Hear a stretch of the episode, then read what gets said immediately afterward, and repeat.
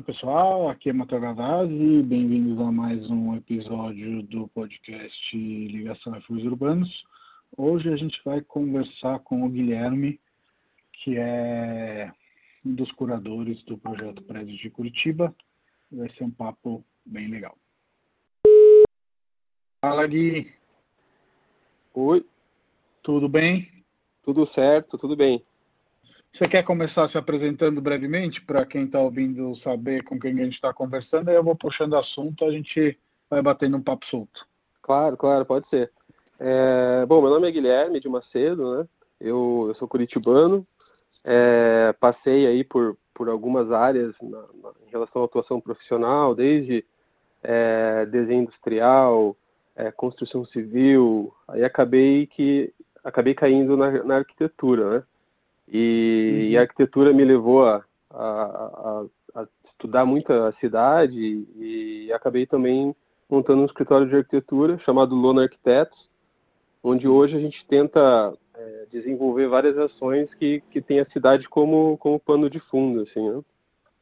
Total, a gente vai chegar lá. Eu queria te perguntar é, em que momento a arquitetura entra na sua vida, se foi de moleque, se foi uma decisão mais tardia, enfim, conta um pouco como você se tornou arquiteto e urbanista. É, eu tinha acho que uns 15 para 16 anos, gente, eu fazia o ensino técnico é, na área de desenho industrial.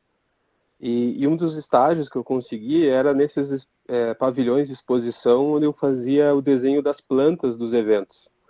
Então chegava para mim ali um tipo de, de evento e eu tinha que fazer a setorização do, do evento. Então, colocando os stands, o lounge, e é ali que começou, assim, né? Tipo, isso era segundo grau. Então, eu praticamente usava o CorelDRAW na época, né? Acho que nem uhum. tinha Illustrator, esse pacote Adobe aqui era muito, era muito, é pouco divulgado.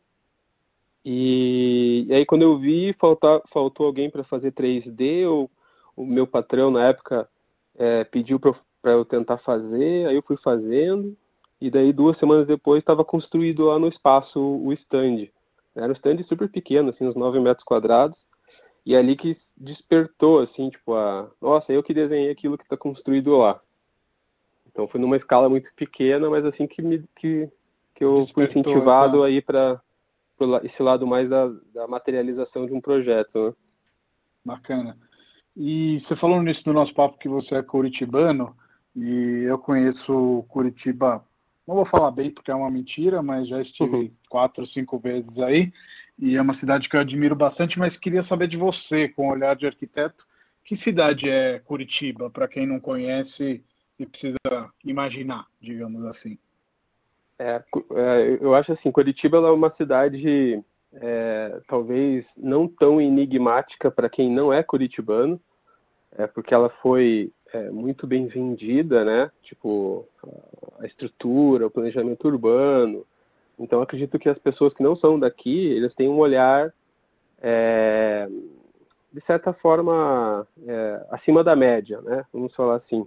Todo mundo que a gente conversa fala, nossa, adoro Curitiba, Curitiba é uma cidade limpa, uma cidade inteligente, tal, tal, tal. Pra gente que mora aqui, é aquele negócio, né? Tipo, é, santo de casa a gente desconfia, né? Então a, então a gente a, a, gente acompanhou assim uma, uma evolução, né?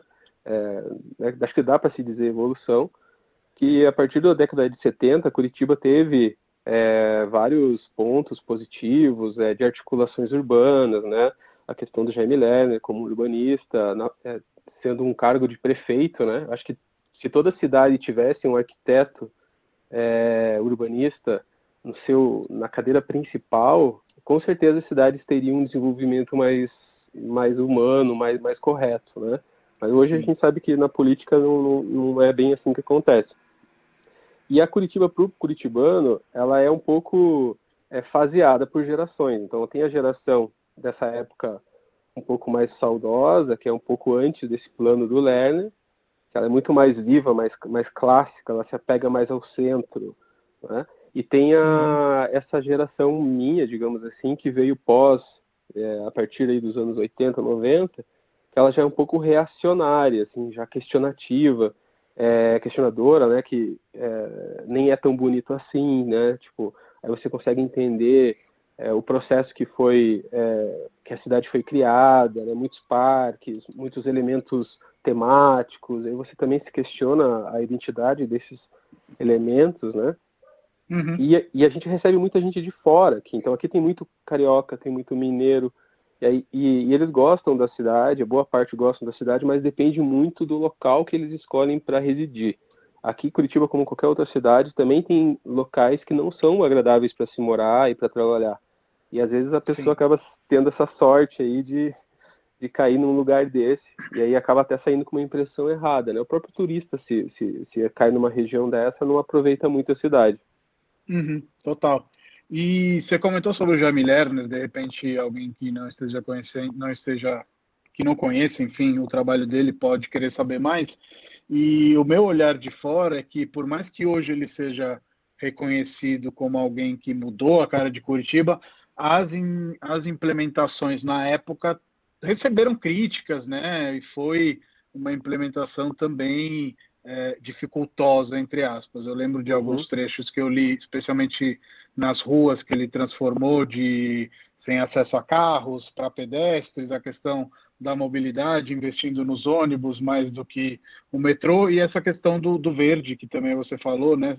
Curitiba é uma cidade com bastante verde, bastantes parques, é, e eu entendo que, às vezes, é, as coisas têm que ser implementadas para serem entendidas. Qual é a sua visão? É, eu acho que esse é o, assim, é o aspecto que a gente mais tira o chapéu para ele, né, pro, pro, pro Jaime, porque ele foi é, precursor, né? Ele, ele realmente ele sabia o que ele estava fazendo, não era um teste ou, ou algo, alguma jogada política, né? Uhum. Então, os, os, próprios parques curitibanos, eles não são tipo simplesmente áreas de lazer, né? Eles têm uma área é, considerável ali de, de, de, de proporção que é para acumular as enchentes, né? Então, eles alagam né? Eles, é, todo o fluxo é, fluvial acaba indo para esses parques é, e tem gente que olha o parque alagado e vê como um problema, mas na verdade tipo, é a solução né, para não acontecer na cidade esse alagamento. Né? É claro uhum. que isso hoje já tomou outras proporções, né? a malha urbana da cidade ela já está bem mais comprometida do que na época que os parques foram implementados. É, a questão do transporte é, do biarticulado mesmo, né, de você entrar numa cabine para depois entrar num, num, num, ônibus em si, também foi bem questionado na época, porque você acaba criando uma estrutura muito maior do que é necessária, né, mas ela uhum. depois uhum. facilita o, o, transporte, ela cria um, um, abrigo, um abrigo melhor, né, e eu acho que o principal mesmo foi em relação ao nosso calçadão aqui, que, uhum. que os comerciantes na época é, Chiaram não, muito, né? Não queriam o fechamento da rua, né? E, e, isso foi feito de certa forma como, como uma tática de guerrilha, assim. Ele, ele mandou fazer e depois ele tipo assumiu a bronca, né? E, Sim, foi da noite pro dia, né? Muito rápido. Foi, assim. foi, muito rápido, os comerciantes, boa parte não ficaram nem sabendo, porque foi num, numa época meio de feriado, alguns deles nem estavam na, na, na no, seu, no seu estabelecimento, né? Só que eles gostaram porque você tem uma vazão diferente de pessoas querendo caminhar, de, pessoas querendo usar o centro de uma forma mais, mais caminhável, né? E o comércio teve a expectativa ao contrário deles. É, começou a dar lucro, começou a ser mais movimentada, a área ficou mais, teve um valor agregado maior, né? Então é, ele teve sucesso nesse ponto. Total, eu acho que a sua premissa de que ele sabia o que ele estava fazendo foi perfeita. É, qual que foi o seu caminho, Gui, até chegar a Lona Arquitetos? É, acho que pode ser bastante interessante, especialmente para os arquitetos que estão ouvindo, saber um pouco aí dessa trajetória. Bom, é, eu, eu, meus primeiros empregos, assim, né, eles, eles foram aí quando eu tinha 14, 15 anos, aí nessa, nessa fase meio de segundo grau. É, e eu confesso que a experiência para mim na época não foi muito boa, assim, de ser um tipo, subordinado, assim, sabe? É, eu não entendia muitas questões, eu achava isso um pouco complexo, assim, tipo, não, não, me, não me via satisfeito. Então, quando eu fui, é, ao longo da minha trajetória, eu fiz algumas graduações, eu sempre tive como freelancer, assim, a minha, a, a minha veia de atuação principal, né? Então, eu comecei fazendo 3D, é, aí depois eu abri uma, uma empresa na área de stands e eventos, onde eu toquei por cinco anos. E eu só vim fazer arquitetura um pouco já mais velho, assim. Então, eu já tinha tipo 28 para 29 anos. É, já tinha feito outra graduação né, na área de tecnologia em construção civil, que não era muito parecido com arquitetura, então isso me descontentou. E, e aí quando eu fiz a, a faculdade de arquitetura, eu já estava um pouco maduro é, em relação à, à, primeira faculdade de alguém. Né? Eu queria fazer no menor uhum. tempo possível, então o curso de arquitetura tinha cinco anos, eu fiz em cinco anos. Era um curso recente na Universidade Tecnológica Federal do Paraná. Eu entrei na primeira turma. É, os 40 alunos que ingressaram, só eu e mais uma colega se formaram. Então a gente também foi a gente também foi um pouco cobaia assim na, nessa transição né, de, de, de, implementação do curso, né? É, e eu já sabia que eu queria ter um escritório próprio para poder tipo abrir horizontes ali quando me formasse, né? E a arquitetura, o que eu gostava muito da arquitetura era que eu tinha essa visão que eu não precisava, eu não precisaria ficar é, dentro de, um, de, uma caixa, né? ou, ou melhor, com uma etiqueta é, de um determinado segmento. A arquitetura ela te permite explorar vários campos, né? Então, desde Sim. cenografia, como eu também cheguei a fazer um estágio na época, é, a parte urbana, como eu também fiz um estágio na, na prefeitura, é, escritórios voltados para imobiliária, que eu também tive a oportunidade de passar. Então, eu tive essa visão na época de tentar ter experiências diferentes enquanto estagiário, né? para quando eu me formasse eu tentasse ter um, uma realidade um pouco maior. Apesar de ser maduro, eu não sabia como era o meio profissional do negócio, né? Como que eu ia ganhar dinheiro e tal. E aí o Lona Arquitetos, ele, ele acaba é, acontecendo depois de uma primeira experiência profissional, já pós-formado, entre vários arquitetos. Nós éramos seis arquitetos, é, e a gente fundou um, um projeto chamado Estúdio Coletivo que a ideia era fazer projetos de tudo que é área. Então a gente tinha projetos de, de casas, é, reformas de interiores, é, produção de imobiliário, era aquela coisa, vamos fazer de tudo e depois a gente vai ficando com aquilo que a gente gosta e o que dá um, um, propósito, né? E aquilo que a gente não gosta a gente vai evitando. Né? Então foi uma forma que, que a gente acabou iniciando, assim. É, eu vejo que essa característica de ter uma espacialidade de projeto e de pensamento continua na, na lona, né? Vocês têm desde projetos comerciais, residenciais, estudos de prédios. Como que é essa visão mais panorâmica de um escritório de arquitetura? É, é acho que é, é, essa, essa essência do estúdio coletivo, na época de você tentar fazer de tudo, acho que ela se mantém é, no Lona Arquitetos. A gente não gosta da ideia de ficar refém de um, de um possível cliente, né, ou de um possível nicho. Então uhum. a gente está a gente está sempre tentando é, inovar e, e, tentando buscar atender as nossas necessidades, né? Tipo, além da, do cliente também. E, e, com isso vão surgindo campos novos, né? Para a gente explorar. É, e a gente vê nessa parte imobiliária, é, de incorporação, que tem muito campo para ser desenvolvido, né? E, e quando você passa por uma faculdade de arquitetura, você é um pouco iludido em relação a algumas áreas é, áreas mais conceituais, concursos de arquitetura, é, e você acha que você vai conseguir fazer tudo isso na, na, no seu escritório. Né? E não é bem assim. Né? Quando você encara de frente ali uma família, que você tem que construir uma casa, é um terreno que você precisa explorar aquele terreno para uma, uma viabilidade, aí começa a cair a ficha. Né? Então a gente acabou é, estudando muito de perto isso e de que forma a gente poderia fa fazer o melhor projeto dentro de, da realidade de cada cliente. Né? Então hoje a gente tem uma visão que eu acredito que seja um pouco é, diferente dos outros escritórios, e por isso que a gente gosta de manter projetos distintos, né? projetos culturais, é, escalas diferentes, bem ou mal, todos os projetos eles se cruzam na organização, na conceituação, então você acaba aproveitando um projeto para melhorar o outro. Né? Então é por isso que a gente gosta de estar atuante nessas é, diferentes escalas mas eu também não vou ser hipócrita, né? E, uhum. e, e mostrar a evolução de um escritório de arquitetura. Então, é, todo mundo começa um, um escritório e o seu, a sua própria carreira trabalhando para quem te conhece, né? Então você tem ali indicações de amigos, você tem indicações é, de pais de amigos, tios de amigos, parentes. Então é natural que os primeiros projetos são mais têm esse caráter mais residencial, Né? Uhum. Então, tanto de interiores quanto de edificações. É, com o tempo, você vai ganhando esse portfólio e aí você tem um pouco mais de estrutura para atacar essas áreas comerciais, né? É, empresas, é, enfim, são vários, vários aspectos que, que você. É mais prestação de serviço mesmo, né? E aí depois essa parte imobiliária, ela tem uma demanda muito maior, né? Tipo, o impacto é da metragem quadrada construída ela é muito grande. Não é qualquer estudante recém-formado que já vai sair por aí construindo edifícios, né? Então, então é, a gente percebe no escritório hoje, a gente está nesse momento. A gente já passou essa fase residencial, mas a gente continua exercendo.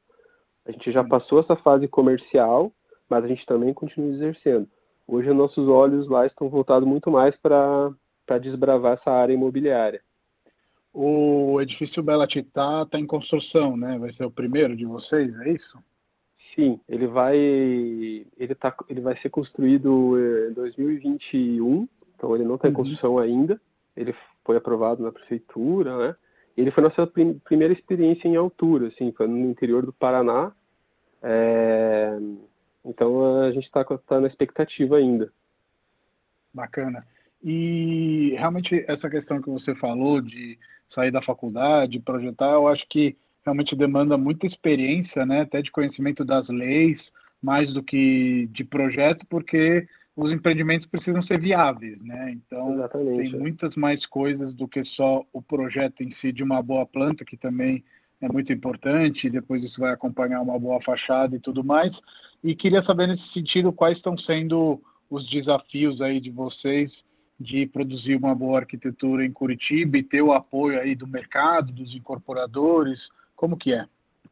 Bom, hoje a gente, é, é, há dois anos atrás, a gente fez, a gente participou de um processo de inovação junto ao Sebrae aqui da, da região, chamado Programa Ali, né? É um programa de inovação. E, e esse programa de inovação ele despertou é, um olhar diferente para nós em relação ao próprio projeto cultural que a gente desenvolveu do prédio de Curitiba, né? É, de que forma a gente poderia fazer um melhor uso desse projeto e da pesquisa que a gente desenvolveu. Então a gente acabou, a gente acabou é, é, trilhando aí um, um, planejamento onde ele integra dentro do escritório e dos objetivos futuros do escritório essa, essa relação com a cidade. Né? É, então hoje a gente tenta fazer, digamos assim, um papel de intermediador entre a área é, de prospecções imobiliárias, os, os corretores, os investidores, os donos de terreno. Né? Então a gente tem feito muito estudo de viabilidade para poder entender o potencial construtivo de cada terreno.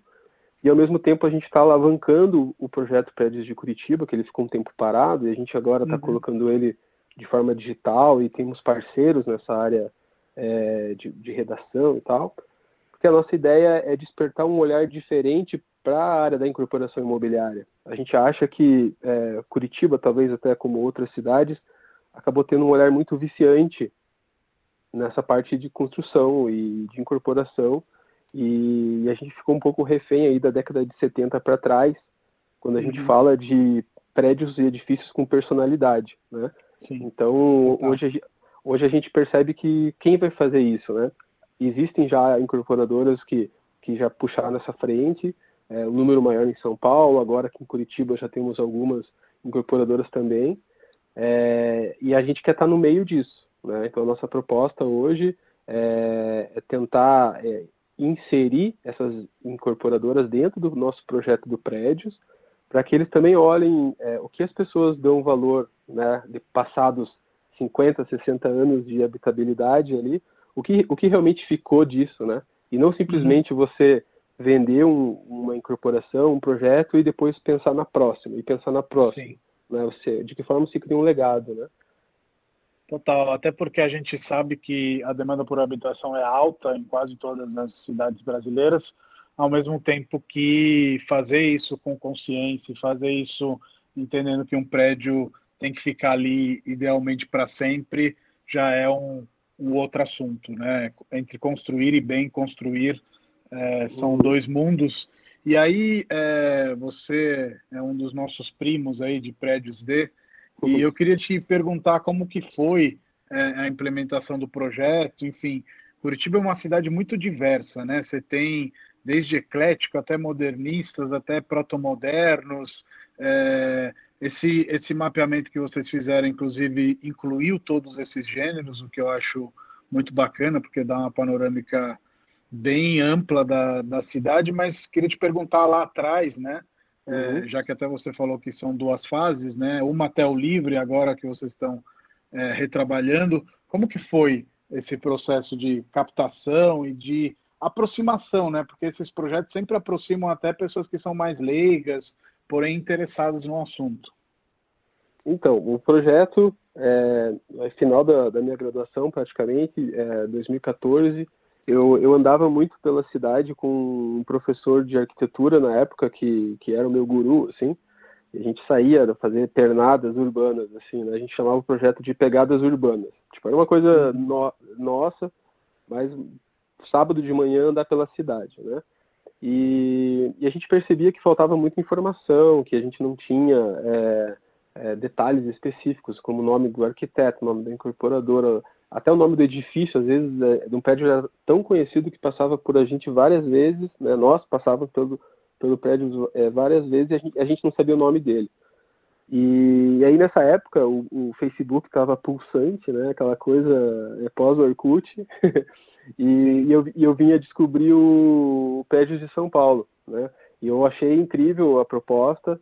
É, na ocasião, eu acho que meio que imediatamente eu, eu conversei com você. É, você deu a ideia, vamos alavancar esse tema, vamos fazer prédios de cidades aí, Brasil afora. E o Prédios de Curitiba nasceu assim, com, com essa ideia um pouco pessoal de, de, de trazer é, informações sobre a cidade e também com essa, essa identidade do projeto, que eu acho que foi muito forte. Né? Hoje uhum. a gente uhum. tem real, realmente outros prédios, eu acho ótimo a gente unir forças nesse sentido. E, e, e, a primeira intenção do projeto, como você perguntou ali quais são as duas fases, a primeira dele foi essa relação com o público, é, mantendo a página social né, do, do, do, Facebook na época, né, a comunidade, é, e a gente percebeu uma interação muito grande das pessoas, é, indicando para nós os prédios que elas gostavam, é, e a gente foi atrás de tentar entender quais eram as vontades, né, por que, que as pessoas tipo, se identificavam com esses prédios, e a gente acabou escrevendo o projeto cultural é, num edital aqui da Fundação Cultural da cidade, né, e o livro uhum. nasceu a partir disso, né? A gente tinha um, um, limite de páginas, a gente tinha um recorte já estudado, então a gente se limitou a 40 prédios, e como a gente não sabia se esse, pré, se esse projeto seria único, né? ou se ele teria continuidade, é, a gente preferiu fazer um projeto mais abrangente, né? mostrando desde 1916, que a gente considerou o primeiro grande prédio de Curitiba, até os últimos exemplares na, em 2016, né, que foi quando a gente concluiu a pesquisa. É, então o livro ele acabou ficando um pouco limitado, porque o edital ele permitia mil exemplares, é, e aí com essa retomada do escritório nosso entrando nessa área imobiliária, a gente percebeu que o projeto ele era muito forte e que a gente poderia, de certa forma, democratizar mais o projeto. E por isso que a gente, nessa segunda fase, começou é, uma forma mais digital, né, onde a gente lançou o prédiosdecuritiba.com.br, é, onde a proposta é criar uma comunidade para estar tá se alimentando sobre a cidade em si, não somente de prédios, né, mas temas que, que se relacionem com os prédios. Então, o, prédio acaba sendo um, uma, um norte para todo mundo. Né? E é isso, a nossa, a nossa intenção é criar essa comunidade para discutir como é, os agentes, aí, os personagens da, da, dessa área imobiliária estão se comportando e o que de fato tem valor para que a gente possa passar para frente. Né? Sim. É, uma das coisas que eu achei mais legais desse projeto é que realmente teve um apoio aí, né, da, da comunidade de, de, de Curitiba, especialmente as pessoas ligadas à arquitetura, arte, e vocês fizeram um lançamento no Passo da Liberdade, né? Que eu acho uhum. que é meio que a cereja do bolo dessa história. Como foi isso? É, então, a gente, é, a gente tinha que fazer o lançamento, né, por conta até da... É, é como se fosse um comprometimento nosso em relação ao projeto cultural, né? Então, além do uhum. livro, a gente faria o lançamento do livro e uma exposição mostrando como o livro foi feito. E aí, dentre os vários espaços expositivos que a gente tinha na cidade, o Passo da Liberdade, a gente teve a felicidade dele estar dentro de um desses espaços, né? Então a gente tinha aqui as universidades, tinha o Memorial de Curitiba, mas a gente não teve como não olhar para o Passo, justamente ele sendo o nosso primeiro prédio da cidade, né, que a gente considerou no livro. Então, realmente foi, foi muito legal é, lançar o livro lá, fazer a exposição do livro lá e receber todo mundo lá que, que compareceu, inclusive vocês aí tiveram a, a, a condição de ir para lá, nos prestigiar e a gente ficou muito feliz aí com essa, com essa visita. Legal. E hoje em Curitiba, como você até antecipou agora há pouco, tem aí uma frente de, de arquitetos que está tentando fazer umas incorporações legais junto com o mercado imobiliário e queria te perguntar um pouco de quais são aqueles que você curte, que vale seguir, que você indica. Enfim, a gente no, no Prédios do Brasil colocou aquele prédio de dois andares da Arque Arquitetos, uhum. sabe? É, mas acho que você deve conhecer mais e melhores também outras coisas aí para indicar. Uhum. Não, legal, acho ótimo esse espaço, né? É, Curitiba é, tem uma tradição na arquitetura que o, o curitibano não olha muito, é, uma, é algo muito mais é, do meio acadêmico do que do meio comum. Né? É, na década aí de 70 para frente, é, nós tivemos grandes arquitetos aí vencedores de concursos nacionais. Né? Estou falando de Forte Neto, Gandolfi, é, que, os quais fizeram projetos muito representativos para o país, né? a sede do, da Petrobras, BNDES, é, e na ocasião né, foi uma, uma notícia é, bem grande, assim, de impacto bem grande para a comunidade acadêmica. Né?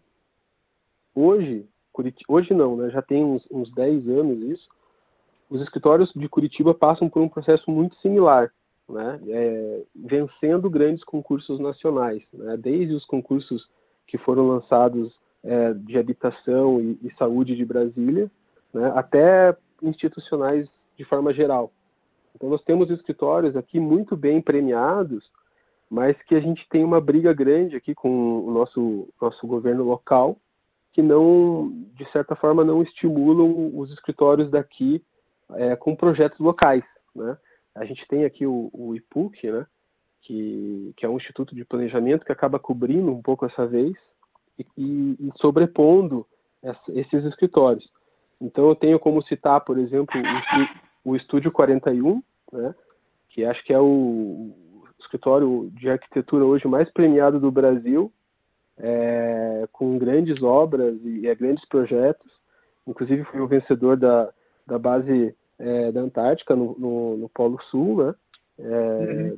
da Estação Comandante Ferraz, foi um, um grande projeto aí que visto nacionalmente. Né? É, nós temos o, a, o Grifo Arquitetura, que também ganharam prêmios aí da, dessa, dessa parte da Codiab de Brasília. Né? É, temos a Arqueia Arquitetos.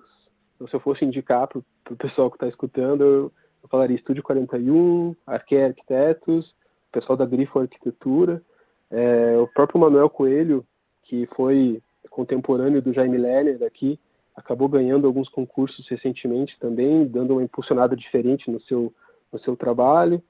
Tem uma galera nova também, que é contemporânea a nós aqui, que é o Solo Arquitetos. É, são amigos nossos que têm uma produção de, de design bem qualificada. Então, de pronto, eu, eu diria esses nomes. Né?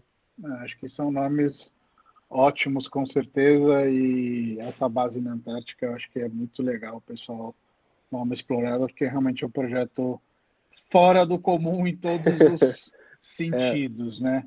Tem sido e... referência até para outros, outros países né, olharem para suas Não, total, bases. Total. E, e, e, sobre Curitiba, né, nessa questão de, dos estilos, é, o que, você acha que é o estilo que representa mais Curitiba? Porque muitas vezes eu converso com pessoas e falo, ah, tem um momento ali é, de proto-moderno, tem um momento eclético, enfim, você acha que é mais uma mistura, tudo representa um pouco, ou tem algo que você fala, não, isso é Curitiba? É, eu acho que hoje a gente está nessa salada de frutas aí mesmo, viu? É, porque a gente tem regiões da cidade onde a gente tem projetos do, do Elkson Ribeiro que eles estão espalhados assim de forma bem vistosa, assim, né? Então você uhum. tem uma sensação um pouco mais modernista da cidade. É, aí junto com o centro clássico você tem ali projetos é, art deco muito fortes, assim. É, e aí você também tem lançamentos imobiliários no meio disso tudo. A gente não tem aqui, talvez até como São Paulo, tem essa região mais clássica do centro, né? Do centro antigo, com aqueles prédios que você olha e você remete a uma atmosfera aqui está tá um pouco misturado. É, então eu, não, eu não, não, me arrisco a, a definir é, qual seria a arquitetura de Curitiba.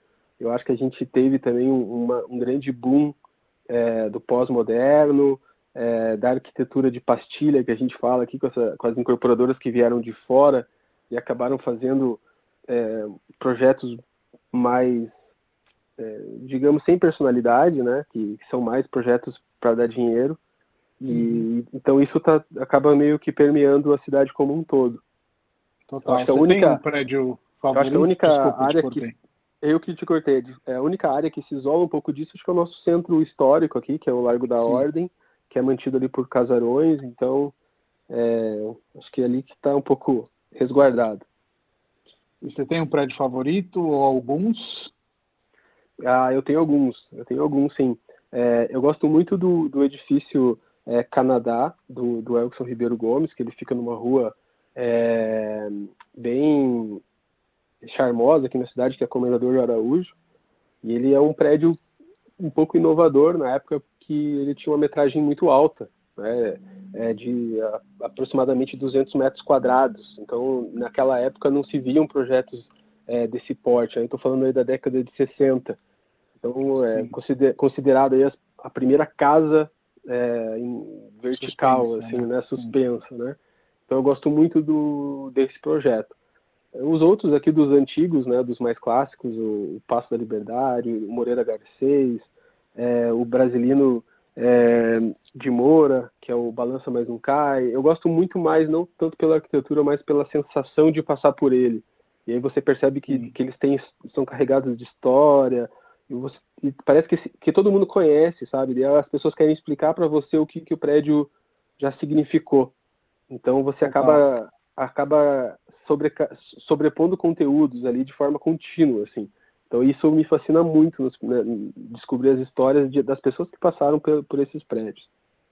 E nessa questão de sobrepor conteúdos, já que você falou do Elkson Ribeiro Gomes, ele foi discípulo do Francipe e ele fez um edifício Itália em Curitiba, assim como o Francipe fez o edifício Itália em São Paulo. Quem era essa figura aí, esse arquiteto? Então, o Elkson ele é um dos nossos é, mestres aqui, né? ele deu aula na Universidade Federal né, por muito tempo, é, até o final assim, da sua carreira praticamente. É, e ele que foi quem puxou a incorporação imobiliária na, na década de 60 e 70 aqui em Curitiba.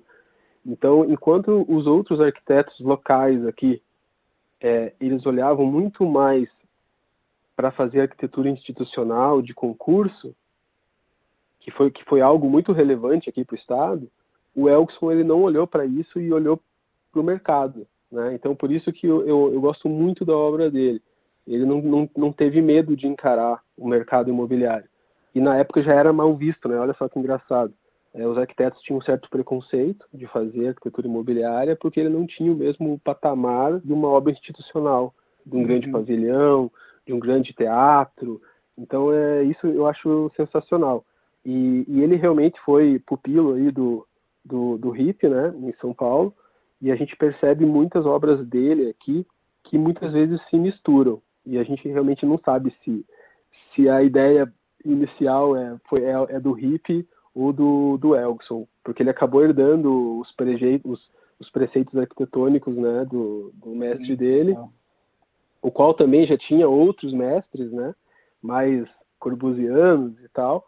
Então a gente, a gente gosta muito de, de olhar para as obras do Elgson aqui, elas são muito emblemáticas, né?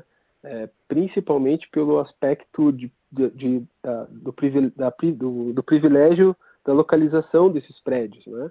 Então eles eles estão em grandes esquinas, em, em, em esquinas bem visuais.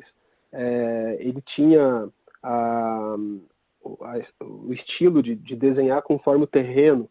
Então a gente tem aqui prédios de fachada curva que acompanhavam a, o limite curvo do, do, perímetro do terreno, e isso, de certa forma, deixa o projeto com um, uma identidade muito forte. Né? Então a gente aqui tem dois prédios que se olham e a, praticamente atravessando a cidade, que é o Itália, que você comentou, uhum. e do outro lado é o Barão do Cerro Azul. Então eles são os dois extremos, o centro está no meio.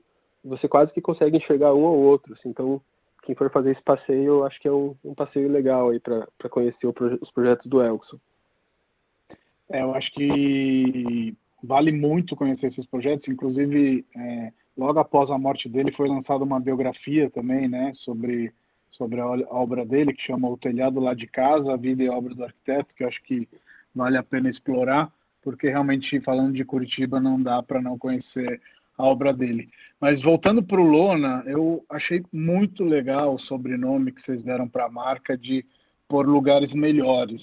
E eu queria que você comentasse um pouco desse sobrenome que se autocomenta, né? Me parece autoexplicativo, mas eu imagino que tem aí um, um propósito e tem aí exemplos de coisas que vocês tenham projetados que podem vir a calhar com esse nome.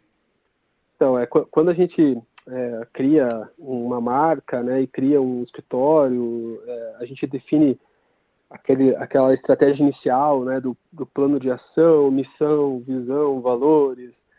E, e aquilo tudo é uma historinha que às vezes ela te convence, às vezes ela não te convence, né? E, às vezes então, é um storytelling, né? É, então você vai testando, né? E a, e a gente sempre, pelo menos eu e meu sócio na época, a gente sempre ficou muito encucado porque a gente não achava o nosso slogan, sabe? Porque a gente não se encaixava num perfil imobiliário de fazer, por exemplo, é, arquitetura para imobiliárias. Ou a gente também não se encaixava num perfil de arquitetura cultural, arquitetura de interiores, arquitetura residencial. Então a gente ficava, tipo, um pouco ansioso com isso, né? Então, é, no final das contas, a gente é, entendeu que o nosso processo ele é diferente dos outros escritórios de nicho. E o que a gente, no final das contas, gosta de fazer é tornar espaços melhores, independente da, da escala e do projeto em si, se somos nós que estamos à frente ou se estamos sendo demandados por clientes. E acho que o pôr lugares melhores ali é a definição explícita é, do propósito do escritório. Então, qualquer projeto que a gente tenta fazer, é, a gente tenta chegar nesse objetivo, né, que é de transformar o espaço e ter ali a felicidade do, do cliente é, por um espaço melhor, né? Total. Tem algum projeto que você identifica onde vocês chegaram no ápice desse, desse conceito? Ou, enfim, um que você tenha mais afeto? Um exemplo aí dessa, dessa frase. Ah, sim. É, então, a, a gente, é, a gente tem várias é, situações, né? É, a gente, na parte residencial, por exemplo, a gente fica muito à vontade de conversar com os clientes e perceber é, o quanto a, a, casa deles tipo muda para eles a vida deles, né? E, a profissão do arquiteto ela é, ela é, muito engraçada porque você acaba sendo um pouco psicólogo também dos seus clientes, assim. Uhum. É, você conversa numa mesma semana com policiais que estão fazendo sua casa, como com médicos, terapeutas, professores. E, e, é muito difícil você tornar, tipo, você querer impor o que você pensa, né? Você tem que fazer uma, um trabalho ali de, de descoberta do cliente, né? Então acredito que as últimas casas que a gente fez foi a, a Casa Serra, que é uma casa que está em construção agora. É, é, o, o, proprietário ele é um dono, é um diretor de, do presídio aqui de Piraquara, aqui em Curitiba. Então para a gente foi, foi bem interessante assim passar por esse processo. É, e em contrapartida, que a gente estava fazendo uma casa, na época a gente estava atendendo um projeto do eBanks, que é, era um, uma festa corporativa para os funcionários. Né? O eBanks é uma, a primeira startup unicórnio aqui do, Sul, né? Uhum. É uma fintech aí que atingiu números muito impressionantes assim, em pouco tempo. E a gente teve a oportunidade de fazer uma planejar o projeto cenográfico da festa deles, que tinha como é, título Chinatown, é, e então a gente sabia muito do, da, da, da, relevância daquele momento para a empresa e para as pessoas daquela empresa. Mais de 700 pessoas que vão aproveitar aquele momento, celebrar. Então a gente é, entende que esses lugares melhores acabam acontecendo nesse, nesse, nessa curva, sabe? E o projeto Prédios de Curitiba, para nós também, é, acho que é o que a gente mais colhe frutos, porque ele está sempre conectado é, com os nossos projetos é, independentes também, e é o que a gente acho que mais respira. Assim, né? Então, acredito que seja isso, a gente conseguir colocar hoje ele numa plataforma para que mais pessoas tenham acesso ao invés de apenas mil né, livros. Né? Hoje a gente já tem visitas diárias aí passando de, de 400 visitas, eh, dependendo da postagem, com menos de um mês de funcionamento. Então isso já deixa a gente muito feliz e, e mostra né, que a gente está no caminho. Com certeza.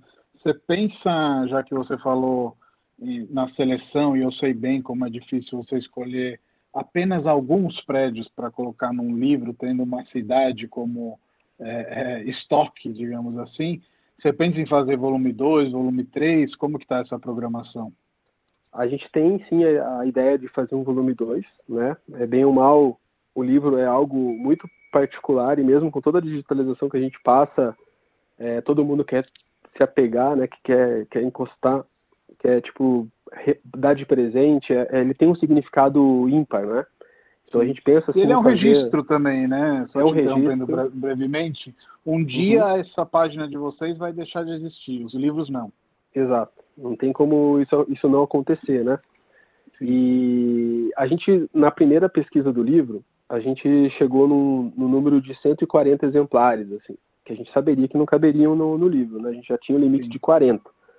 Então a gente vai aproveitar esses é, 100 que, que, que, ficaram no nosso banco de, de dados, aí, né, na nossa lista, é, vamos atualizar com a pesquisa que está sendo feita agora e vamos fazer uma nova, e vamos fazer uma nova triagem de talvez mais 40, livros, é, 40 prédios. É, e provavelmente vai ser feito da mesma forma que foi, que foi feito o recorte é, do primeiro livro, é, tentando é, apresentar um pouco mais arquitetos, mais estilos, novas tipologias, tentando deixar o projeto é, democrático também. E você pensa em fazer financiamento coletivo ou continuar com as leis de incentivo? A gente, a gente pré-escreveu o projeto no, no edital.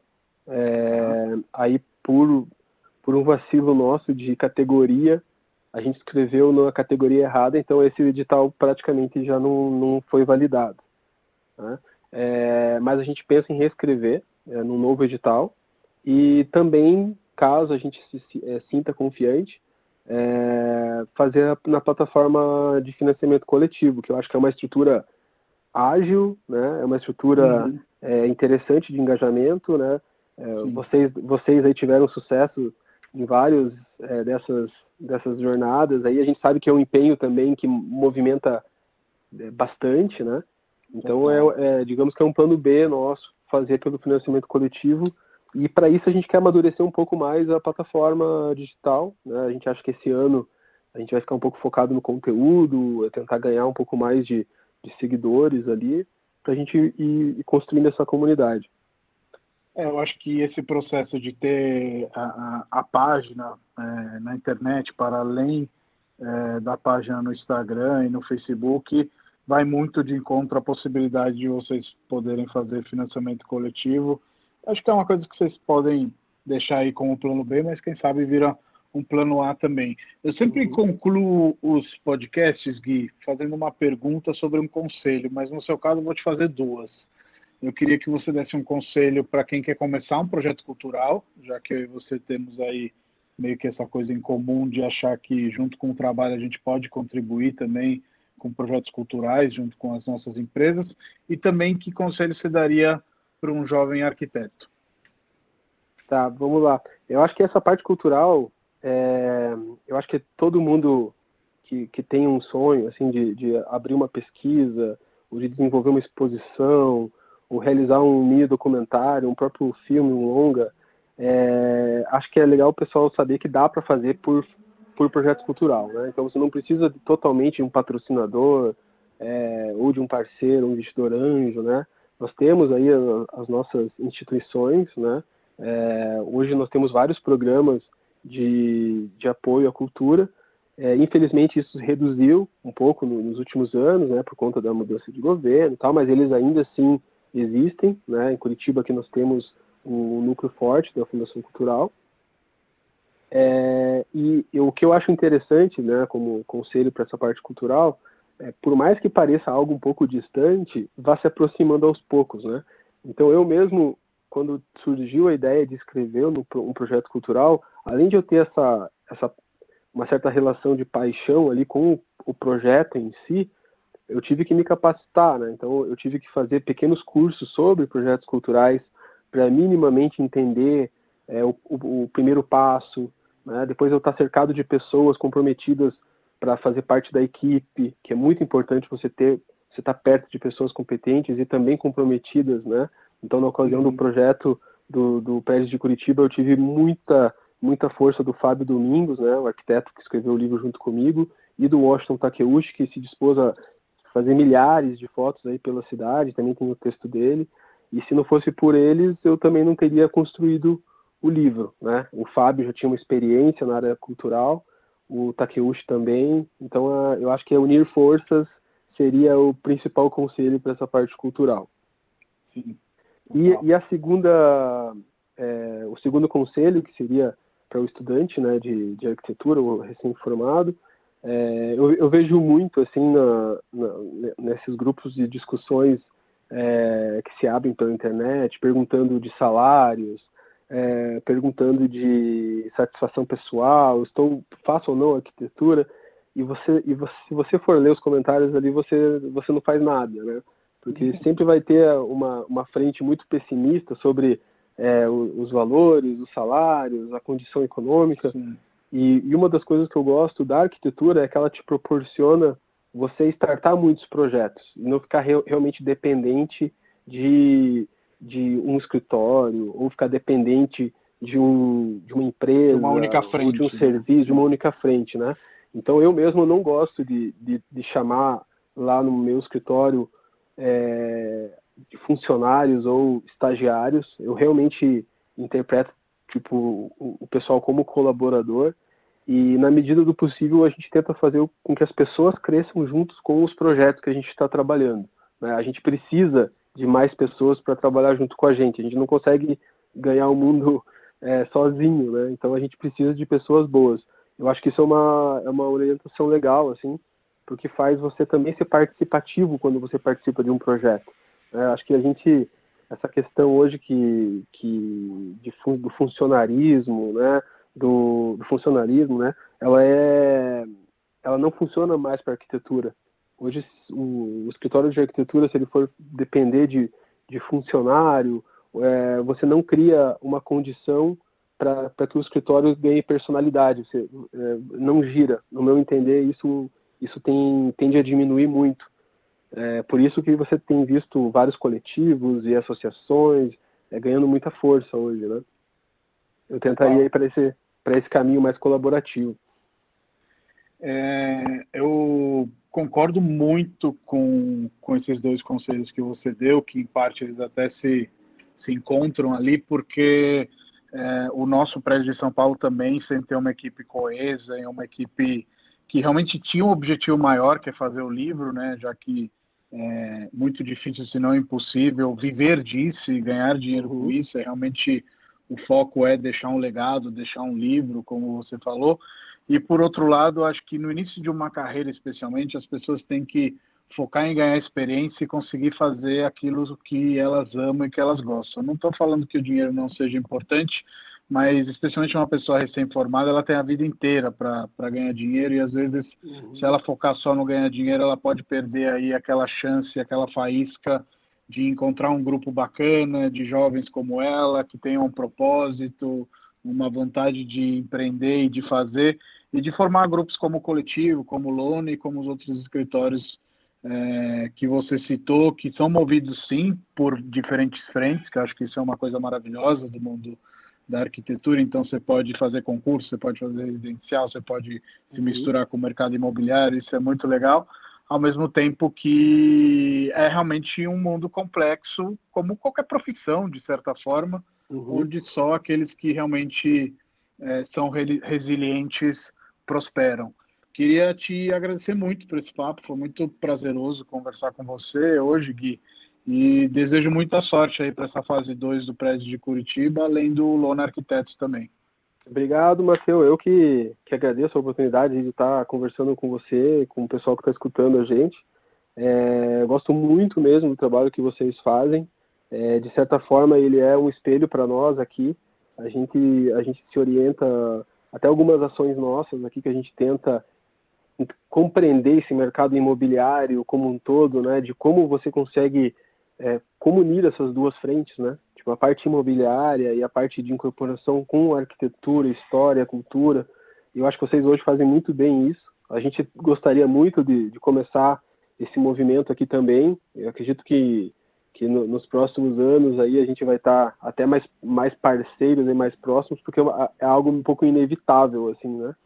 E, uhum, e, e, jogando o papo fora um pouco, só para não deixar passar, é, você sabia é, que o Elgson Ribeiro, é, ele era para ter tido residência em São Paulo, né? Ele veio para Curitiba por um deslize, assim, é, por conta do RIP.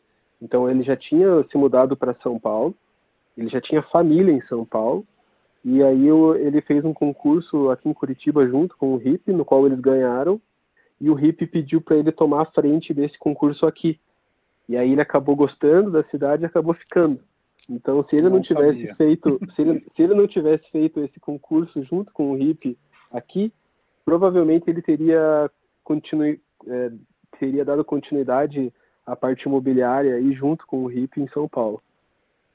É, eu acho que muitas vezes a gente tem uma miopia, é, e o Projeto Prédios do Brasil me ensinou isso, e enxergar a arquitetura no Brasil somente como escola carioca e em um segundo momento também como escola paulista. Mas, assim, arquitetura e boa arquitetura tem quase que em cada capital, ou não sei, tiro quase, em cada capital brasileira uhum. e também para além das, das capitais. Assim, é muito interessante observar como esses arquitetos eventualmente se formavam, estudavam numa época onde não tinha a transição de informação que tem com a internet e ao uhum. mesmo tempo conseguiam agregar bagagem e construir arquitetura de qualidade nas próprias cidades, até porque a arquitetura, aí jogando papo fora mesmo, era uma pauta, né? era do interesse de, de todo mundo e está recomeçando a ser de novo. É, acredito, acredito que é, é mesmo o mesmo posicionamento aqui também é, é um meio, né? A arquitetura é um meio, né? Então acaba unindo várias, várias forças. Mas legal, Matheus, obrigado aí pela, pelo convite, fico feliz. E estamos juntos aí, precisando do Lona, do Guilherme, do prédio, é só, só falar. Estamos ansiosos pelo, pelo prédio do Brasil aí.